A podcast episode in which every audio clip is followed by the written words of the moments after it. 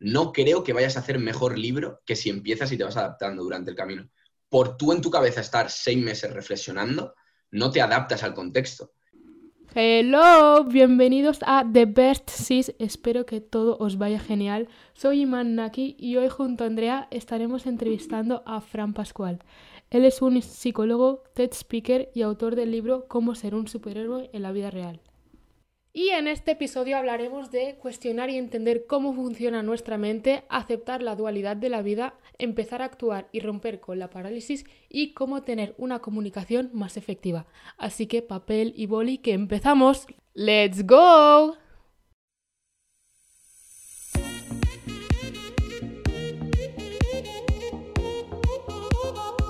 Welcome to the Best Sis, el podcast donde descubrirás historias que te inspirarán a lograr aquello que tú quieres. Bueno, Fran, explícanos quién eres y qué es lo que haces. Eh, he hecho muchas cosas, como hablábamos antes, fuera de, aquí, de cámaras, entre comillas. Yo estoy graduado como psicólogo y es el título que digo más. ¿Por qué? Porque a la gente hay una cosa que se llama el efecto halo. Ya empiezo aquí como a soltar términos raros, pues ¿Por qué es el efecto halo? Tú cuando ves algo de una persona, por ejemplo, que es guapa o que tiene un título, determinas que todo lo demás de su vida tiene que ser de esa forma. Por ejemplo, si yo te digo que soy psicólogo, pues vas a creer que soy más inteligente, eh, más sano, con mejores hábitos. Nada que ver. O sea, no hay ninguna correlación positiva, pero yo lo utilizo, todo el mundo lo utiliza, pues digo que soy psicólogo. Eh, ¿Qué otras cosas he hecho? Emprendedor, ¿me puede determinar emprendedor? Puede ser, monté una empresa de marketing, me duró un año, eh, intenté traer los insectos comestibles a España, eh, no pude, no pasé la ronda de financiación. Eh, entonces, bueno, tengo también la marca personal, ahora mismo estoy especializado en comunicación, tengo una escuela online con más de 200 alumnos y hacemos, bueno, hacemos, ahora no se puede, pero hacíamos eventos por España.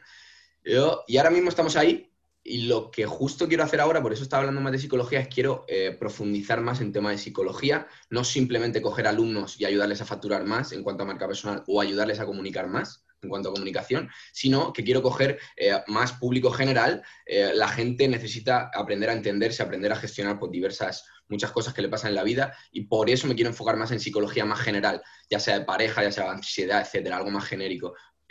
y esa es la transición en la que estoy ahora mismo. ¿Qué es lo que te motivó a ti a hacer psicología? O sea, ¿por qué? ¿Tú sabías que querías hacerlo o había algo que tú querías trabajar en ti?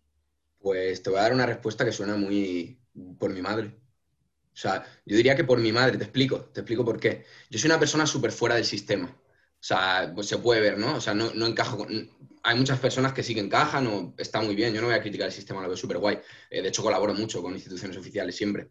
Eh, pero eh, lo que me hizo a mí seguir es la visión de mi madre, porque mi madre pues, viene de otra generación eh, en la que se les decía pues, que había que tener títulos, que había que formarse, que había que tal. Y de hecho se lo agradezco a día de hoy, porque sin ella a lo mejor no hubiese tomado esa decisión, porque yo hubiese dicho, oye, pues voy a librar mi batalla contra el mundo, ¿no? Los típicos jóvenes que queremos luchar contra el sistema.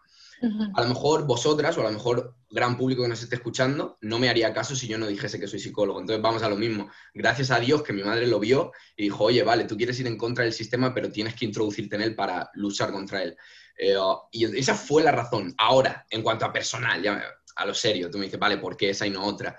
Eh, básicamente por lo que creo que todo el mundo, curiosidad, o sea, ¿a quién no le interesa saber por qué el ser humano, cómo funciona, qué es la mente, hacia dónde va? Siempre me ha parecido que es lo más potente del mundo, entonces pues simple curiosidad. Yo creo como, ¿quién, quién del planeta le dices, podría estudiar, todo el mundo dice, ojalá hubiese estudiado psicología o quiero estudiar psicología.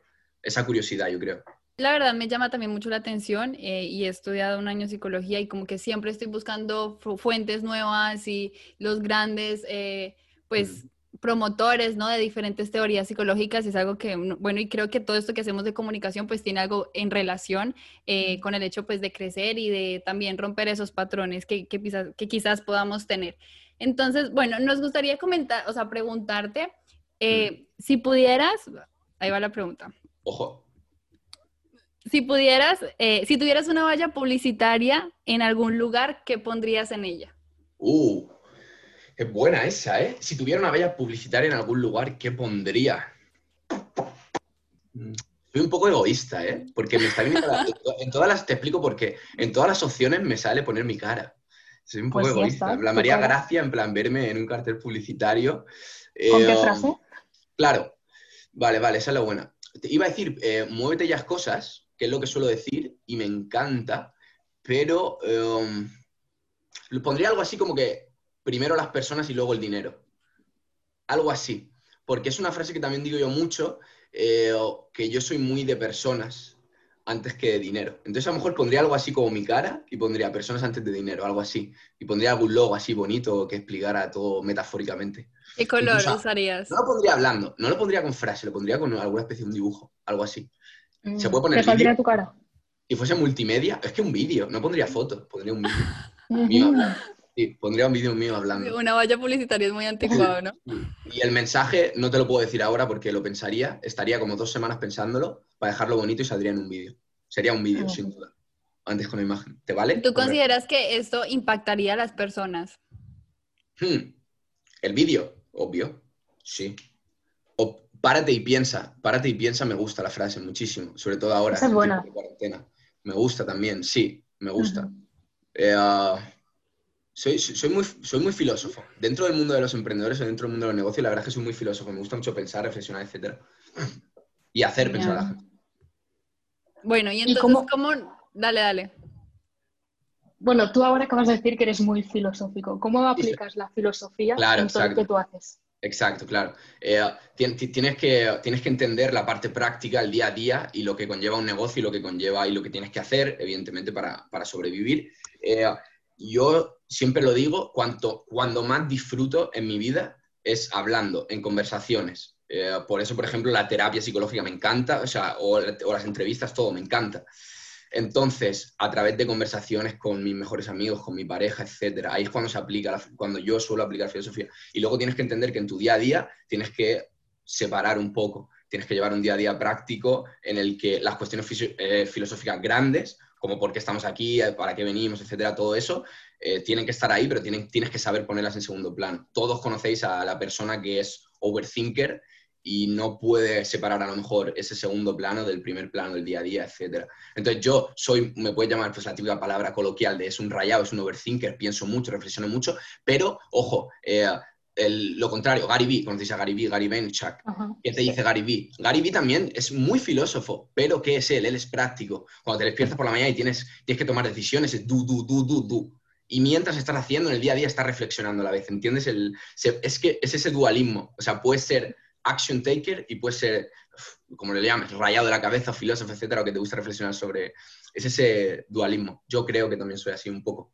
Me acabas de acordar cuando hicimos una de las últimas entrevistas, que justamente en uno de los últimos episodios hablábamos con Alberto Rodilla y nos contaba esta, esta metodología o esta forma de, de cómo llevar tu semana y saberla aprovechar muy bien. Y Man es algo que hace bastante y es como varios días, do, do, do, do, doer, doer, porque a veces nos Claro. pasa, yo también soy súper, o sea, me encanta pensar y te puedes quedar enredado ahí toda la semana que no avanzas. Entonces es como tener claro esos parámetros de cuándo actuar, cuándo descansar, cuándo también mimarte Claro. o disfrutar, porque también el disfrute forma parte de, pues de, de nuestra vida, ¿no? No todo es objetivos y, y al futuro.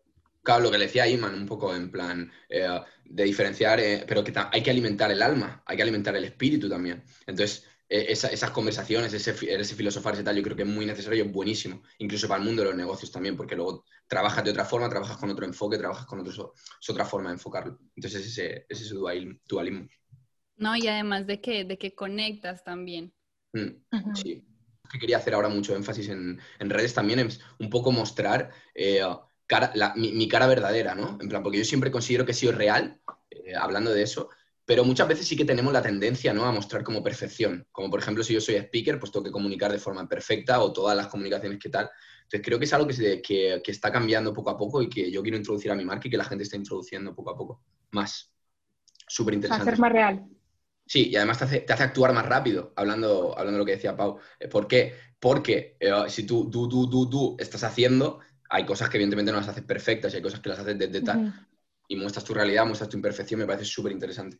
Bueno, Fran, ¿en qué momento decidiste empezar a crear tu marca personal y qué es lo que también te motivó a escribir un libro? Que sabemos que tienes un libro. Yes. Yes, yes, yes. Eh, luego voy a hacer preguntas yo a vosotras también, podréis explicarle al podcast por qué os conocisteis en un evento mío, etcétera, pero bueno. Ah, sí. Te, re- te respondo, te respondo. Ahora Eh, lo contaremos. Es la manía de yo hacer tantas entrevistas, cuando me entrevistan es como, me apetece a mí también preguntar. Eh, la marca personal, cuando la empecé, pues un poco así sin querer, ¿no? En plan, me gusta hablar, soy muy pesado, entonces digo, bueno, si me pongo una cámara y hablo de los temas que me gustan, yo no, no sé si lo sabéis, pero al principio hablaba pues de, me gustaba la nutrición, pues nutrición, me gustaba desarrollo personal, desarrollo personal, me gustaba deporte, deporte, de todo lo que me gustaba, todo lo que me apetecía hablar, hablaba.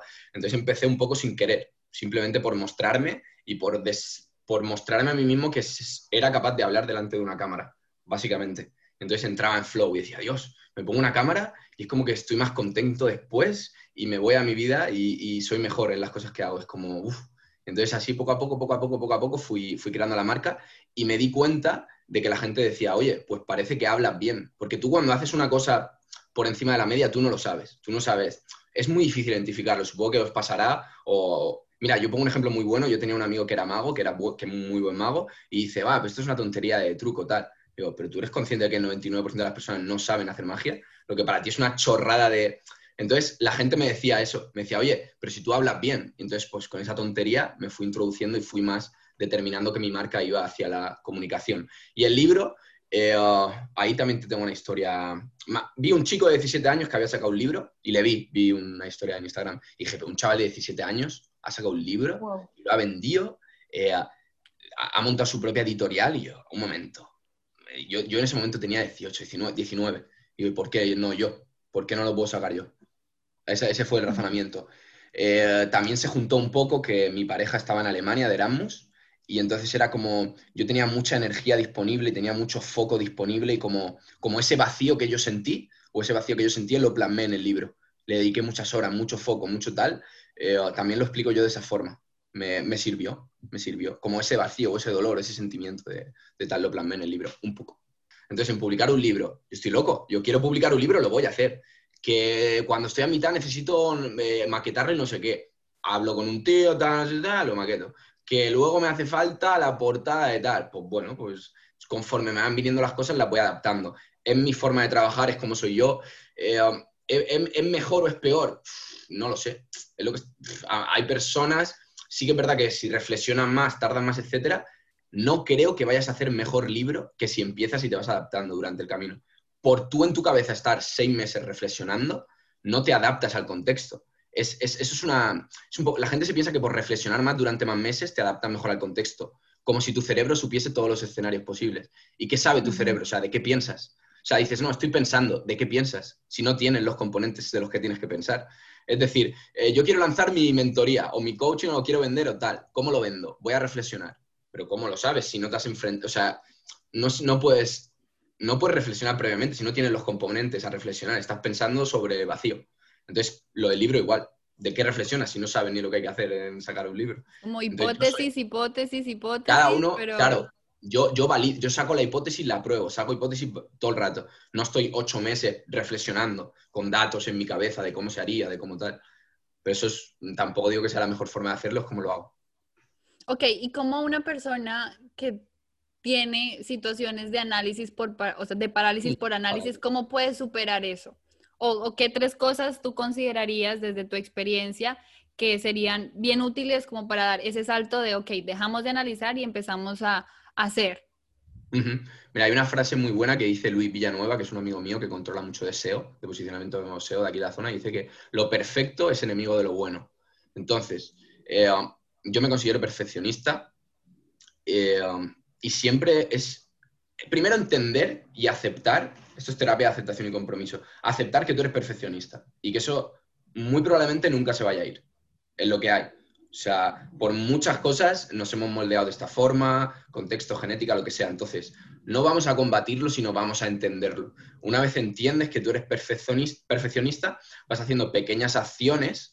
eh, pues, por ejemplo, grabar un vídeo, si sabes que tú para grabar un vídeo tienes que grabar 10 antes del definitivo, pues cada vez, digamos, ir irrumpiendo más en tu cabeza, ir rompiendo esos moldes.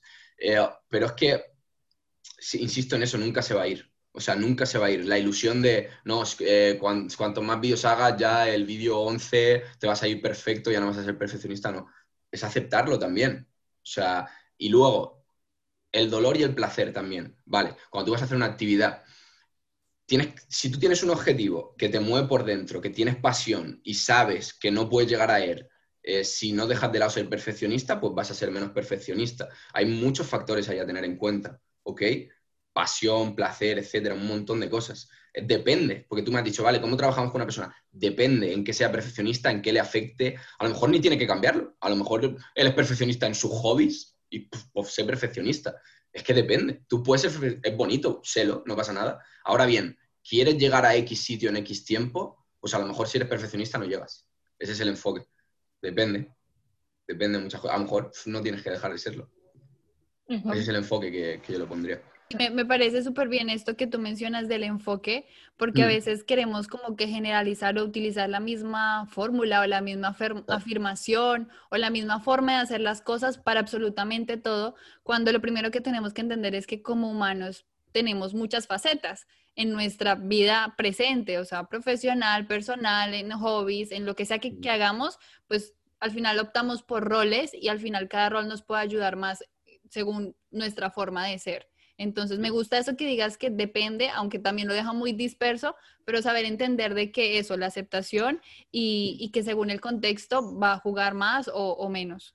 Yes. Que yo te había escuchado hablar en público ahí como, como si nada, en plan, con una confia- confianza, Confianza.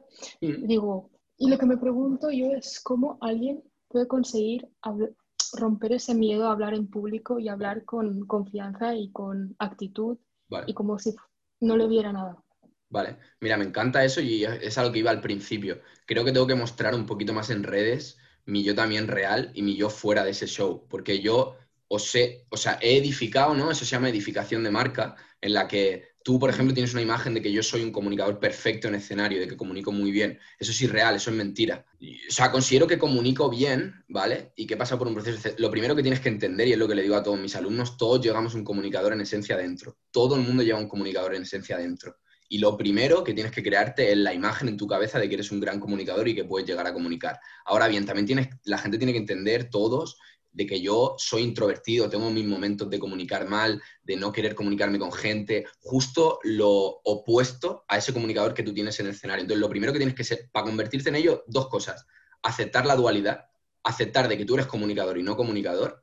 Y lo segundo, eh, en esos momentos en los que necesitas mostrar tu faceta comunicadora, simplemente ponerte el chip de creerte un comunicador. Tú, lo que digo siempre, corónate tú y el mundo te va a coronar. Cuando tú quieras ser algo, corónate y el mundo te lo va a coronar. Ya está. Luego, evidentemente, claro, está la práctica, obvio. Si llevas 10.000 horas de práctica hablando en público, pues vas a tener unos recursos mucho más rápidos, unos reflejos más rápidos, respuestas más rápidas. Vale, va a mejorar tu potencial, pero el potencial está ahí y cualquiera puede llegar a esa posición. Lo que te digo con esto es que si tú me vieses en, si tú tuvieses una cámara en todas las interacciones de mi vida, eh, dirías, hostia, si este pringao es capaz de llegar ahí, tú accederías mucho más rápido a eso. ¿Ok? Entonces ese es el enfoque que quiero traer un poco más a, redes. Pero lo primero, o sea, respondiendo a la pregunta ¿no? que has dicho de cómo llegué yo ahí o cómo llegué yo a eso, lo primero es, yo quería como deshacerme de mi yo introvertido o de mi yo que no sabía comunicar, ¿vale? Yo le tenía fobia a esa, a esa parte de mí a través de to- todo, si lo veis, está relacionado con el amor. Para mí el amor es súper importante. Yo tuve, tuve una relación tóxica y salir de esa relación tóxica y como que rechazaba esa parte de mí eh, no comunicadora, introvertida, ta- y entonces me intenté alejar lo máximo posible. Lo he hablado con muchos clientes, con muchos alumnos, el mayor motor que hay es el desamor, el dolor. Entonces, para ser un comunicador 100% tienes que aceptar y aprender la dualidad, de que eres un buen comunicador y eres un mal comunicador, y a través de ahí trabajarlo. Es, es una visión más grande, más espiritual, más tal, eh, pero la estoy trabajando últimamente con alumnos y, y funciona. O sea, ¿qué, qué puntos considera- considerarías tú que son esenciales para tener una comunicación efectiva? Vale, eh, lo primero, comunicación disruptiva 2.0 de hoy en día. Re- lo que estoy- por ejemplo, ¿qué hago yo al entrar en esta videollamada? Esto es un ejemplo perfecto. Eh, tienes que disminuir la distancia entre tú y el público. Si yo entro en una videollamada con vosotras dos y no os conozco de nada, eh, pues evidentemente lo primero que voy a hacer es hablar de cualquier gilipollez sin sentido que no tenga que ver con el tema en sí o, o- o tirar formalidades. A la gente hoy en día le gusta que le hablen cerca, de tú a tú. El público es parte de la charla. Eh, eh, esto, por ejemplo, si fueres en directo, lo importante no somos nosotros, es la gente escribiendo los mensajes. Eh, todo. Tú no eres importante. Lo primero, quítate importancia. Tú no vas a dar una lecture como se hacía antes los profesores o tal. No, te voy a enseñar unos puntos, tal. No, no. La gente quiere sentirse parte de la charla, ¿vale? Es como una especie de show, si lo quieres llamar show, como quieras, como en stand-up comedy. Tienes que dar eh, una comunicación eficaz tiene toques de humor. Una comunicación eficaz tiene storytelling, porque storytelling conecta con amígdala y refleja emociones y sentimientos. Entonces, te quedas antes con la información. Todo eso es un combo explosivo que tiene que tener un comunicador eficaz y una comunicación eficaz. Se aleja de, pues, de lo rancio de pues, un tío con corbata que te lanza tonterías. Pues está demostrado científicamente que si no vas por el lado emocional, si no le metes un toque de stand-up comedy, si no reduces la distancia, pues el público eh, pues ya está, pues es que tú puedes decir, no, yo soy importante, no me hace falta hacer eso. Vale, pues el público no se va a quedar con ni un 90% de lo que has dicho. O sea, tú puedes hacer lo que quieras, pero o sea, el público no se va a quedar ni con un 90% de lo que has dicho. Y hablando de, la forma de comunicar, hmm. ¿cuáles son los errores que ves tú más comunes a la hora de la gente, a la hora de comunicar? A la hora de expresarse sus ideas. Mira, uno de ellos, por ejemplo, pues el típico, ¿no? De seguir el guion a rajatabla, eh, tener un guion muy sólido y estar leyendo y siguiéndolo. ¿Por qué? Porque te quita frescura. Eh, punto número dos, te está haciendo ver como que no, no, controlas tu tema. Porque tú, tú, si me hablas de la cosa que más te gusta en tu vida o de tu hobby o de tu tal, tú necesitas estar mirando el móvil para hablarme de eso. O tú me hablas algo de compasión, de, un, tu mejor amigo, de tu novio, de tu novia, lo que sea. Tú tienes que mirar algo para hablar de esa persona o de eso. No, es obvio. Entonces, eh, claro, aquí me vas a decir, oh, pero si no me gusta el tema, pues es otra cosa. Pero claro, se supone que tienes que hablar de temas en los que eres capaz de proyectar pasión, algún punto de pasión hacia ese tema. Entonces, eh, tienes que tener un discurso, sí, yo lo hablo con mis alumnos, hacemos un tipo de discurso, pero un discurso abierto en el que puedas coger varias ideas, ir fusionándolas, etc. Entonces, error número uno, eso, discurso muy sólido y que te agarres al discurso. Pues lo típico de mirar que la diapositiva tenga más importancia que tú. Obviamente, eh, lo importante eres tú, las diapositivas es un refuerzo, tiene que ser simple, sencillo, una palabra, dos, algo visual, rápido. Te puedes apoyar, es algo en el que te apoyas, como un bastón, pero no tiene que ser una silla de ruedas que te lleve, no tiene que ser que estés todo el rato, todo el rato guiándote con, diapositivas. Errores, por lo que eh, no distanciarte del público, eh, como creerte que eres algo externo al público y, si te tengo que decir un error más, excesiva formalidad, como si quieres meter algo que te ha pasado en ese momento o esa mañana o en ese rato, no lo dices. Cuando lo que de verdad quiere el público es que te humanices. El público quiere que tú vayas y le digas, pues me acabo de hacer un café ahora aquí y yo qué sé, y se me ha caído y por eso me he manchado el esto. En vez de irte y cambiarte la camiseta, algo así. En plan, humanizar eh, a la gente le, le, gusta más, te lo devuelve como con... No sé, estamos en la época de la disrupción, a la gente eso le encanta, le atrae. Todos los mejores ponentes lo hacen. Y ahora pensando un poco en la situación y el contexto que ha cambiado tanto en todos estos meses, ¿crees que la comunicación como tal cambiará o la comunicación obviamente en persona ha cambiado totalmente, ¿no? Pero ¿cómo, cómo lo ves tú? El hecho de cómo comunicábamos en febrero, por ejemplo, a cómo lo estamos haciendo ahora que ya se está terminando casi el año y, que ha pasado todo esto de por medio. Obviamente a nivel de eventos, pues todo el cambio que ha habido pues, de, de los eventos en físico a evento digital. Y ojo, yo creo, yo creo no diría más difícil, es muy diferente hacer un evento online que físico, muy diferente, pero muy diferente. No te haces una idea. Eh, y depende mucho de la persona. Eh, yo personalmente disfruto más y hago mucho mejor un evento en físico que online. ¿Por qué? Palpas la energía de la gente, palpas todo. Gesto, mirada, movimiento, todo. Lo palpas ixofacto. O sea, entras a la sala y el cerebro es una máquina de detectar cosas. Entonces, tú en el evento estás hablando, pero a la vez estás midiendo la temperatura de la gente. En un evento online se puede hacer, pero no es lo mismo. Entonces, hay gente que dice que le gusta más el evento online porque pues, no siente la mirada de la gente o se siente menos atacado al principio, entonces siente menos ansiedad. Y hay gente, por ejemplo, como yo, que, yo disfruto más de, eventos en físico. O sea, todo el panorama de, de, comunicación, de speakers, etcétera, evidentemente sí ha cambiado a raíz de cuarentena, a través de todo, todo lo que se está haciendo, pues es online, muy pocos eventos en, físico ya. Pero esperemos que se pueda ir volviendo poco a poco, aunque sea con distancia de seguridad o las salas mucha menos aforo, eh, más controlado, etcétera. Sí, y ahora, bueno, ahora cambiando como poco el chip de, pensar eh, a nivel comunicativo externo. ¿no? De querer hablar a grupos o de hablar en, entornos sociales, eh, pues claramente la psicología está enfocada en el psique, en el individuo, en la persona, en la parte más interna. Entonces, eh, ¿cómo podríamos mejorar nuestra comunicación interna? Porque antes de nosotros poder comunicar a los demás es lo que nos decimos a nosotros y el discurso que nos vendemos o la, la película que nos contamos de nuestra vida. Entonces, ¿cómo podemos hacer ese ajuste de poder mejorarlo o de poder hacerlo más sencillo todo? Sí, mira, ahí yo creo un truco. Eh, lo primero, aceptar que, todo, todo el input de información que te entre a tu cerebro. A ver, la, visión extremista es lo que dice Gary Vee, que la habréis escuchado, de, no escuchen nada. Tú en tu cabeza tienes que estar solo, no escuches nada o solo información de, los que elijas. Eh, tienes que entender que en toda la información que te entra a tu cerebro eh, tiene intereses. Es obvio. Entonces, lo primero que tienes que hacer es saber que tú, tu, tu visión, tu mensaje interno, tu opinión, todo tienes que aprender a pasar tiempo sin móvil, eh, a pasar tiempo aislado, sin gente, sin personas. Súper importante para el desarrollo del discurso, lo que estás hablando del discurso eh, propio, del discurso interno. Eh, claro, ¿dónde te enfocaría ahí? No te diría, es que no, te diría de pasa mucho tiempo sola o pasa mucho tiempo aislado de los demás, pero súper importante diferenciar las voces de fuera eh, con las voces interiores, las voces de dentro. Todos los estudios que hagas de psicología o todos los libros que leas eh, se basan eh, en la curva normal. Habréis visto la curva normal, que es así la campana de Gauss. Ok, todos los estudios te dicen, si duermes más o menos de tal, te puede pasar esto y tienes más estrés. Curva normal. puede que no. Entonces, lo primero que te diría, por eso te digo que pases tiempo solo, estudiate, entiéndete. ¿El café es bueno o es malo? estudiate y entiéndete. Y todo ese diálogo interno, eh, escúchate, intuición, otra, otra cosa que yo la aplico, pero por mil. Full, intuición. Eh, hay partes de tu cerebro que no son conscientes. No le vamos a llamar nada, porque cada uno pues, tiene su historia, o le quiere llamar como quiera. Eh, fíate al mil de la intuición. Escúchate y acéptala.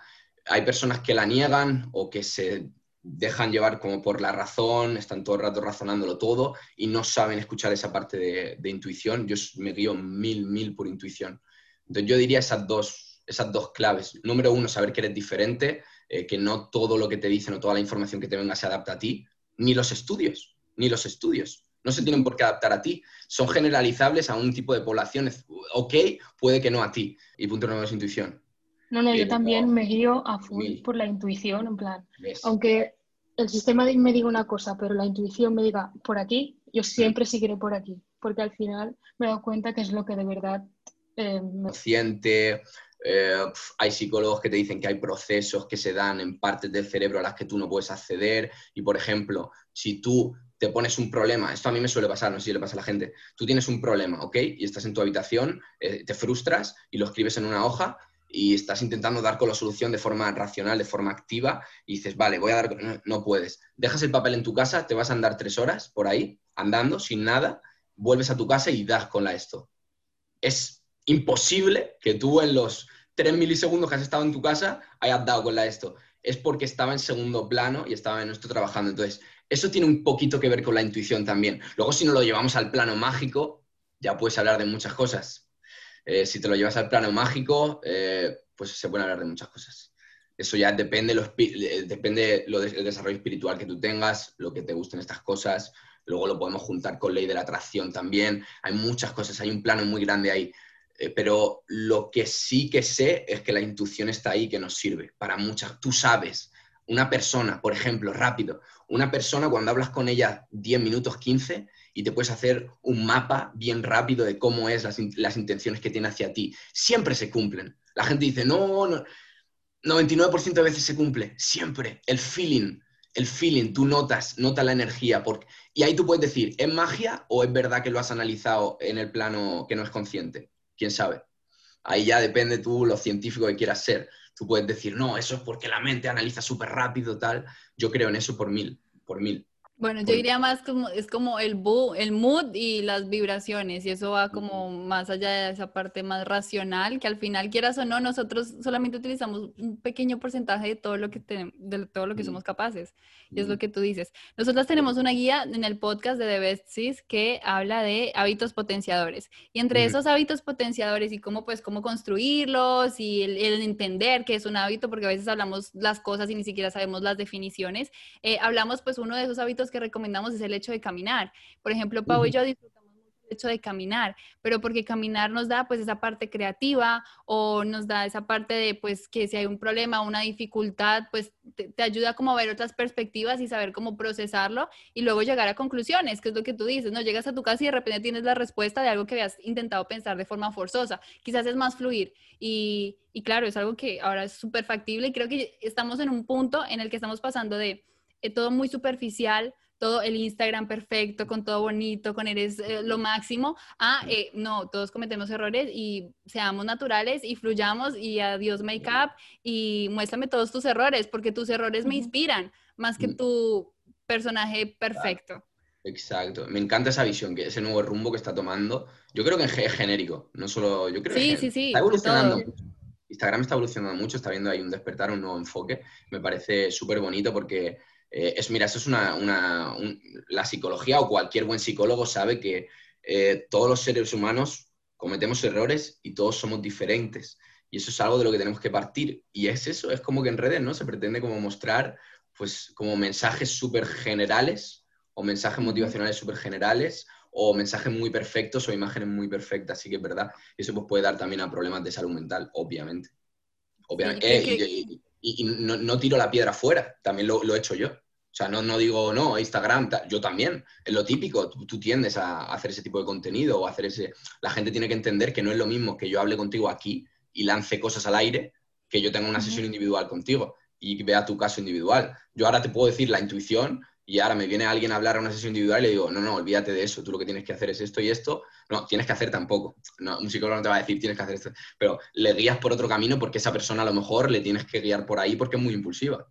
Eh, no, no, podemos dar, no podemos dar consejos genéricos, depende de un millón de cosas. Pero bueno, lo, entendemos, supongo, todos los que estamos viendo esto. Sí, claro, total. Escuchando, se entiende. sí, es más, deberíamos como de, pensar en un episodio que, que, hablemos de la historia de Instagram, ¿no? Y todo el impacto que ha tenido y nosotros y esa evolución, ¿no? Porque no solamente es como, ok, Instagram, sino es como, se ha vuelto algo de, nuestra generación y de nuestra vida. Al principio habías dicho tú, que tú ibas a encontrar sistema. Bueno, supongo que todos los jóvenes emprendedores tienen un rasgo ¿no? común. Sí, lo que aquí viene mi pregunta es, ¿qué es lo que te hubiera gustado que te hubieran enseñado en la escuela?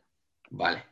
Eh, ok, muy buena esa. Eh, yo creo más, eh, hay muchos métodos de enseñanza, ¿no? El obtener información de un libro, obtener, obtener información de un mentor, obtener información practicando, ¿no? Eso. y yo creo que el profesor, pero es que da igual lo que diga porque el sistema es así, pero yo creo que el profesor tiene que ser un mentor, ¿ok?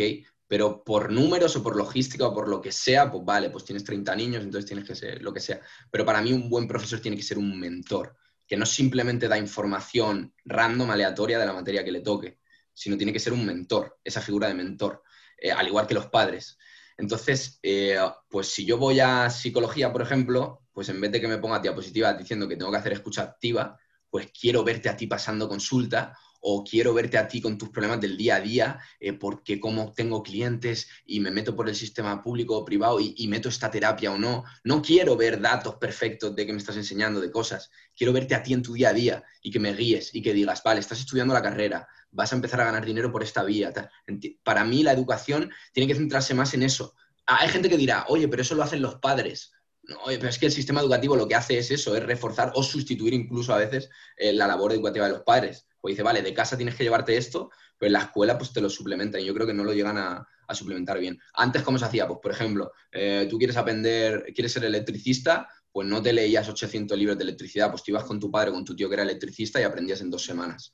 Y yo creo en ese método de enseñanza.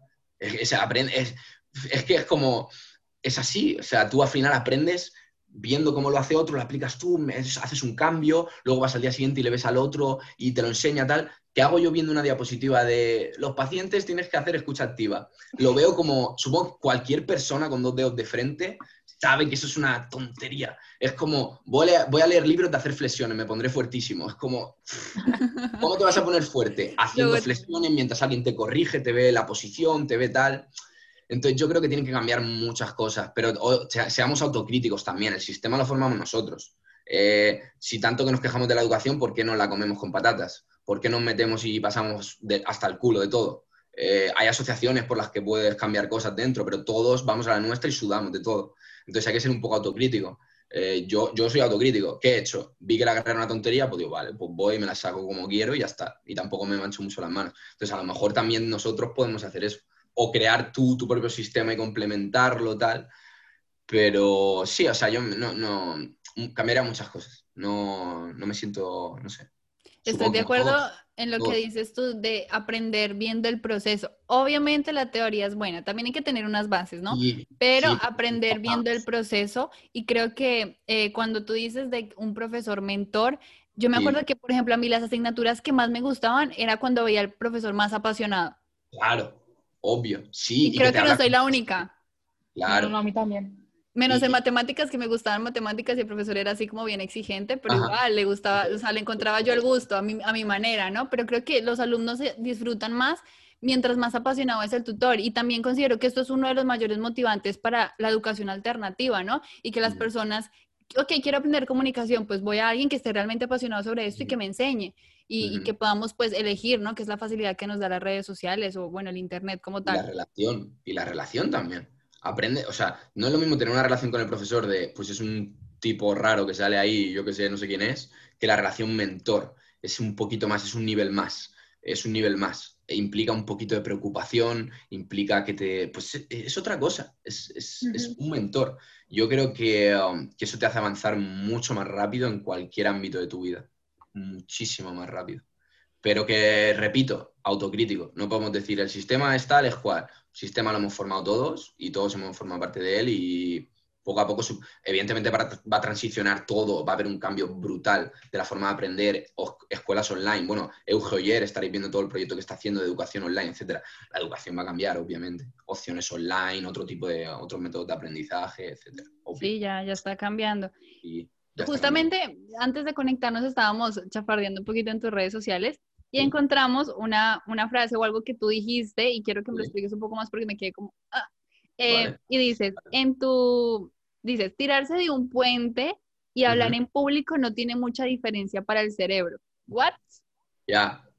Es un vídeo que lo vi ahí, que estabas tú tirándote. Y bueno, es, es, es, un poco absolutista, ¿no? Es un poco ahí algo un poco que llama la atención. Pero eh, ahí el mensaje lo que va es, sí que es verdad que el cerebro, eh, según la teoría evolucionista, hay gente que no la cree, pero pues que dice pues, que evoluciona por capas, entonces tenemos capas más antiguas. Tampoco voy a hablar de, pues la gente dice cerebro reptiliano, cerebro tal, lo dejamos ahí, pero dice que tiene capas más antiguas y una de las capas más antiguas es la que detecta el peligro. ¿Por qué? Para sobrevivir, como no detectes el peligro, vamos mal. Entonces, para detectar tigres, para detectar cosas básicas, el cerebro desarrolló una cosa que se llama fight or flight. Supongo que sabéis la respuesta. O sea, la, sí, la respuesta de fight or flight.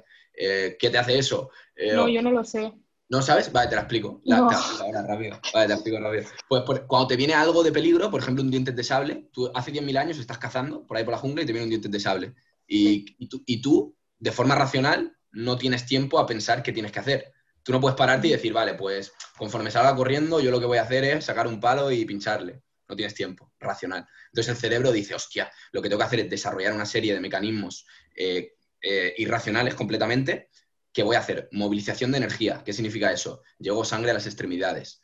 Paro la digestión y paro, paro la segregación de saliva. ¿Por qué? Para que tengas toda la energía dispuesta a correr o a luchar. Eh, o sea, todo, las pupilas se dilatan para que puedas ver mejor. Todo tu cuerpo se prepara en una máquina, ¿ok? Se, está quedando Iman como diciendo, Dios, eso lo hace mi cuerpo. Y yo, pues sí. Lo hace todos los días cuando tienes alguna estrés, cuando algo que te genera estrés y lo notas como, como un ataque. Cuando estaba a la, universidad y tenía que hablar en público, me pasaba en plan. Exacto. Se queda de boca. Pues claro, ¿sabes por qué? Pero porque tú cuando te tienes que enfrentar a un diente sable, ¿para qué te sirve pensar? Pues tu cerebro lo que hace es, ¡pup! se desconecta. Entonces dice, ah, vamos a lo primordial, a lo que hay que hacer. Entonces te vuelves súper agudo, súper rápido, súper tal. Entonces, eso pasa tanto como cuando te vas a tirar de un puente, como cuando vas a hablar en público, como cuando vas a tu primera cita con tu pareja, como cuando vas a... Eso es... Entonces, es como y el cerebro tan listo que es, ¿por qué no se adapta al contexto? Entonces los evolucionistas dicen, a ver, es que el, cerebro se evoluciona lento y el contexto evoluciona rápido. Entonces, incluso más, lo que estamos haciendo ahora, hablar de forma online, el cerebro no entiende muy bien que yo estoy viendo a dos personas que... Entonces, el contexto evoluciona muy rápido. Entonces, tirarse de un puente, por eso te decía, tirarse de un puente ahora nos lo permitimos, pero hace 10.000 años tirarte de un puente era matarte. Entonces, Pues eso en cuanto a todo, en un montón de cosas. Entonces es eso. Por eso te decía que es lo mismo. Pues el cerebro no entiende muy bien, no diferencia muy bien los miedos. Él tiene una respuesta y cada vez que algo le da miedo hace ¡fum! Sí que es verdad, gradual, depende del esto, depende de la persona, tal. Pero más o menos hace eso, siempre. Y mal lo ha dicho, sabes hablar en público y se te dan esta, se te da ese tipo de, reacción. Por ahí, por ahí iba la, publicación. Y, ah, bueno, y el salto en sí del puente espectacular. O sea, estaba muy bueno. ¿Tuviste miedo? ¿Tuviste miedo a tirarte? A ver. de cara al suelo. yo, hago el truco de, bueno, yo lo pongo ahí en la publicación. Yo cuando algo me da miedo, yo digo 3, 2, 1, go y lo hago. Eh, y confío, ojo, esto es algo, lo tengo escrito de hecho ahí en mi pizarra, es uno de mis mantras, es que tú tienes ya la capacidad dentro. Sea lo que quiera, lo que quieras hacer, yo me digo que tengo la capacidad dentro. Ya. Eh, entonces es como, oye, puedo gestionar tirarme, me tiran avión, por ejemplo, también en caída libre. Y es como, oye, ¿tengo la capacidad de tirarme en puenting, sí o no? Yo digo, sí, ya está. Me da igual lo que me diga el cuerpo. Yo sé que mi cuerpo lo va a gestionar. Entonces confío ciegamente y digo 3, 2, 1, pum, y salto. Entonces se escucha en el vídeo, de hecho creo que digo 3, 2, 1, go, fuck, y salto. Y además no salto en plan tirarme así, no, no salto a, matarme, en plan lo más fuerte que pueda para, ¿entiendes? O sea, a, vivir la experiencia a, tal. Eso pues cada uno tiene sus trucos mentales. Yo suelo utilizar eso. Es, una especie de diálogo interno que me lo utilizo y me, Tuve miedo, pues obviamente en parte sí, pero fui con mi pareja eh, y era como con tenía más la, risa, ¿sabes? De decir, hostia, ¿cómo se va a sentir ella eh, al saltar, tal? Entonces estaba más pensando en, ella que en, mí. Pero sí, sí, sí. ¿Ella cómo le llevó? Pues le costó mucho, le costó mucho saltar. No subí su parte, claro, no subí su, parte del vídeo, pero le costó saltar a la tía, pero saltó. Siempre lo obligo a hacer esas cosas. Y luego me dice, hostia, menos mal que, que, lo hemos hecho tal. O sea, lo obligo, entre comillas, en plan, yo soy como el mal, el más loco, el que va buscando ese tipo de, experiencias. Y muy, os lo recomiendo hacer las dos. Si queréis hacer salto en paracaídas, también os lo vais a pasar súper guay. o cualquiera que no esté. paracaídas sí, pero tengo pensado. Eh, sí, le va a gustar, fijo. Fijo. Ok. Me gustaría preguntarte, este último año, mm. eh, ¿qué es lo que, o sea, qué has adquirido en este último año que más impacto te ha producido y que te ha mm. costado menos de 100 euros o dólares? Clarísimamente, la cosa que más me ha impactado en mi vida por menos de 100 euros, eh, aquí no había ningún corte, familia. Eh, el libro de Una psicología real de Sergi Ruffi. No, también me sirve además, eh, de, um, para hacerle publicidad, me gusta. Me parece súper importante para cualquier persona que le interese la psicología o que, o que se vaya a graduar en psicología, una visión muy completa, muy completa. Me encanta porque critica a la par la desinformación, es decir, gente random que dice que es terapeuta, y el exceso de formación. Me encanta, porque Sergi, él es doctor en psicología. ¿Cómo lo vendo? Parece que sea mi amigo o algo, no lo conozco. ¿eh? Eh, te, dice, te dice, vale, hay gente que se ha sacado una carrera, estudia mucho, tiene mucha información, eh, fiel defensor de la ciencia, súper tal, pero se olvida también de ese plano espiritual, se olvida de las personas, se olvida del plano emocional, se olvida de muchas cosas que no tienen que ver con la razón y con lo objetivo y con lo medible. Y me encanta, porque es un libro que te muestra esas dos, siendo él doctor en psicología, ocho años como terapeuta. Entonces, me mola dar este mensaje para la gente que esté viendo esto, para la gente que lo vea, que se lo lea. Una psicología real de Sergi Ruffi, que se lo lea. O sea, le va a gustar. Le va a gustar muy, muy completo el libro. Me ha, dado también un, extra de lo... Pensaba así, pero como que te da... Te reforzó. Guay. Sí, te da un trasfondo ahí, te lo explica guay. Esto lo recomiendo a la gente. Vale, este es el, lo que más valor te ha dado en este último año. Ahora, de toda tu vida, ¿cuáles son los libros o podcasts que te hayan marcado? Claro, claro, es que esa es otra buena. Claro, es que ahora lo estaba pensando y ves, soy muy impulsivo, claro, porque me decís, en, el último año tal, y te digo el libro que me he cogido esta semana, ¿sabes? Porque claro, es que, pero porque es lo que tengo más reciente, eso se llama priming, o sea, lo que tengo más reciente es lo que te voy a dar. Eh, vale, de este año me leí también eh, de Jordan Peterson, el de 12 reglas para vivir. Jordan Peterson es un psicólogo clínico. Es bastante polémico eh, porque habla mucho de feminismo y entonces pues es muy polémico, pero en su faceta de psicólogo clínico a mí me, me encanta. El libro es muy bueno, eh, me gustó también bastante. Cuéntanos ya, ya que estamos a punto de terminar, entonces explícanos un poquito en qué proyectos andas, qué tienes, qué nos puedes ofrecer. Vale, perfecto. Eh, pues ahora mismo tengo la escuela online, tengo formación online que está de Natural Speaker y de Natural Brand. de Natural Brand le enseño a la gente a posicionar una marca personal y ganarse la vida con ello. Y de Natural Speaker eh, enseño a la gente a comunicar, a sacar su yo comunicador. En The Natural Speaker tenemos llamadas eh, mensuales y los alumnos pasan por un proceso y al final dan una charla conmigo. Analizo charlas de alumnos, analizo charlas de, de otros ponentes, etc.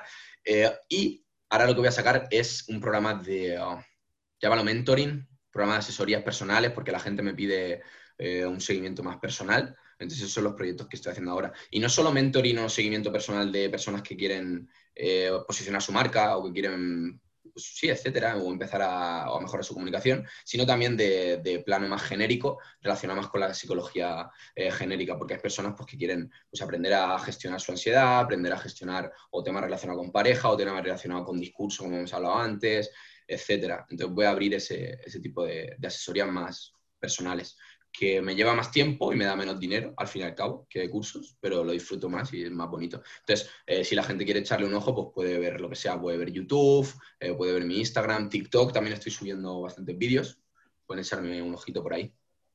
¿Dónde te puede encontrar la gente en Instagram? sí, Fran Pascual, que busque Fran Pascual, eh, estoy en todas las redes. Si ponen Google, que lo pongan en Google, supongo que les saldrá los vídeos así más posicionados, les saldrá YouTube y ahí se pueden hacer una idea, cualquier cosita, pues me pueden escribir. Genial, genial, súper. Ahí, vamos todos.